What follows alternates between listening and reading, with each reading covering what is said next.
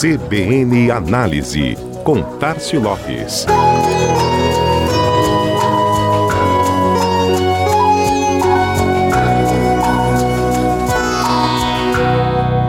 Saldo bastante positivo.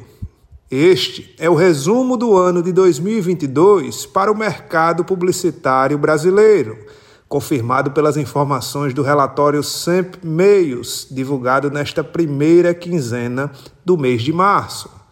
O segmento cresceu 7,7% no ano passado, movimentando 21,2 bilhões de reais em compra de mídia. Resultado bem expressivo para um setor que acaba funcionando como uma espécie de termômetro da maioria das demais áreas da economia. Se os investimentos em propaganda vão bem, pulando de 19,7 bilhões em 2021 para os 21,2 bilhões em 2022, como cravou o Sempre Meios, é natural que os resultados também caminhem no mesmo sentido nos demais segmentos.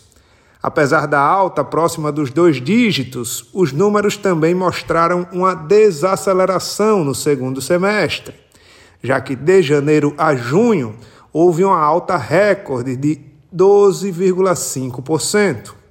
Neste caso, a baixa mais acentuada se deu no último trimestre do ano, já que na parcial janeiro a setembro, os dados ainda caminhavam na casa de 11,8% de alta.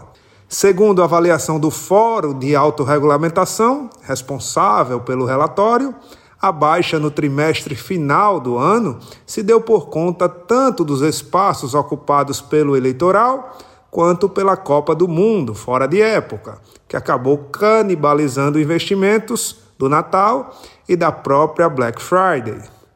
O monitoramento Sempre Meios envolve dados das 326 maiores agências de publicidade de todo o Brasil entre as mídias que mais observaram crescimento nos investimentos publicitários ano passado estão as mídias out of home, mídia exterior, com 27,9% de alta, e a internet, 15% de alta de participação no bolo publicitário nacional. Falando em bolo publicitário e participação, a TV segue absoluta, com 48% de participação nos investimentos publicitários no Brasil.